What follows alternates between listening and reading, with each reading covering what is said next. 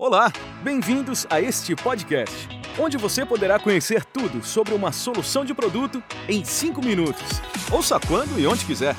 Descubra um novo episódio por mês e prepare-se para saber tudo sobre produtos do seu interesse em apenas 5 minutos. Olá, sejam bem-vindos a esse episódio em que vou falar sobre uma solução de produtos em 5 minutos. Meu nome é Luciana Ricardo, sou coordenadora do INA para o Brasil, Argentina, Chile e Uruguai. Já ouvimos falar de duas das três linhas de defesa e hoje vamos falar da terceira e última, e para isso convidamos uma especialista no assunto. Minha convidada de hoje é nutricionista e treinadora do INA e ela nos trará mais informações a esse respeito. Seja muito bem-vinda, Ariane Monteiro. Tudo bem? Oi, Lu, tudo ótimo. E agora ainda melhor e mais feliz por estar aqui novamente. Feliz estamos nós de te ouvir mais uma vez, Ari. E para começar, vamos falar um pouquinho então. Conta pra gente, Ari, sobre este processo tão interessante e como funciona essa terceira camada de defesa. Sim, Lu. Vamos falar então sobre como a nossa pele tem uma função muito importante e ajuda a proteger o nosso corpo com essas três camadas de defesa.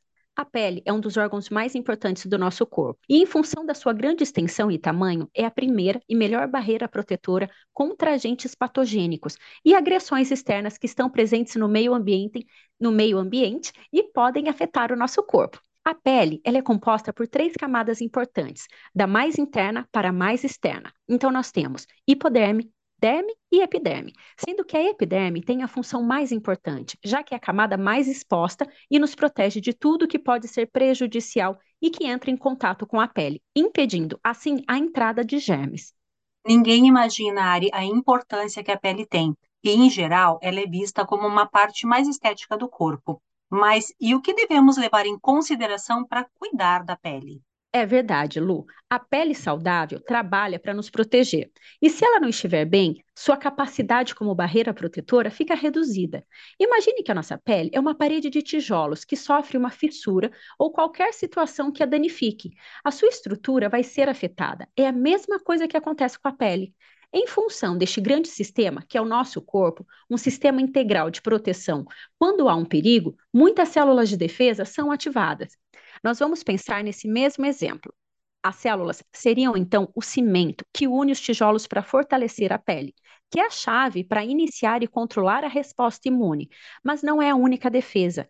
Nós também temos outras formas de proteção, que são barreiras químicas, como as secreções corporais, como lágrimas, saliva, suor e a secreção também sebácea, que tem uma atividade antimicrobiana. Nós temos também um processo interno, que é a produção de células chamadas fibroblastos, que estão envolvidas na criação e manutenção das estruturas do organismo, as quais se transformam em fibras resistentes, fortes e flexíveis, como as de colágeno. Por isso, é tão importante o fornecimento de vitamina C para esse processo. Olha só, Ari, que sistemas de defesa o nosso corpo tem? E quais seriam as suas recomendações para proteger ainda mais essas barreiras de defesa tão importante que é a nossa pele? Bom, como se trata de um grande sistema, também nós devemos cuidar dele de forma integral e garantir que esteja bem protegido. O cuidado deve focar de fora para dentro, criando hábitos diários de cuidado com a pele. É, Ari, o que você quer dizer com é, de fora para dentro e também hábitos diários? Lu, tudo é um equilíbrio. A alimentação é importante, mas também o cuidado diário que temos com a nossa pele, utilizando produtos para a pele que promovam o equilíbrio da microbiota, que são aqueles micro-organismos benéficos. Então, diariamente, não se esqueça de limpar, tonificar, hidratar de dia e de noite, proteger diariamente a pele com um produto de amplo espectro, cuidando assim também de fora para dentro. E, Ari, agora que você falou da alimentação, quais são as suas recomendações a esse respeito? É importante complementar, mantendo uma alimentação equilibrada que nos forneça os antioxidantes das frutas e dos legumes, entre eles a vitamina C, que ajuda a promover a produção de colágeno, a vitamina E, que é um importante antioxidante e pode contribuir para células como os queranócitos, outro tipo de células que se encontram na camada superficial da pele que está exposta ao ambiente externo e, portanto, também à poluição e raios ultravioletas. Além disso, atua nos processos de cicatrização e previne a oxidação da vitamina A, da vitamina C e das gorduras, e também gera equilíbrio entre a umidade e a hidratação das células, o que reflete na aparência da nossa pele. A alimentação é fundamental para apoiar esse sistema de defesa, assim como a suplementação que fornece esses nutrientes já mencionados e ajuda a suprir as necessidades nutricionais e de antioxidantes.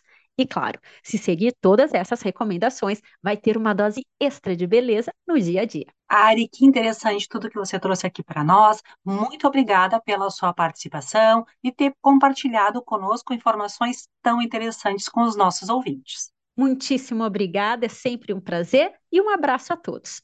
E para obter mais informações ou adquirir os produtos associados a esta solução, acesse o site ou consulte a pessoa que compartilhou com você esse podcast. Esperamos você no próximo episódio de Uma Solução de Produtos em 5 Minutos. Até mais.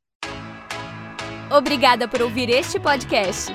Esperamos por você no próximo episódio para continuar aprendendo tudo sobre uma solução de produto em 5 minutos.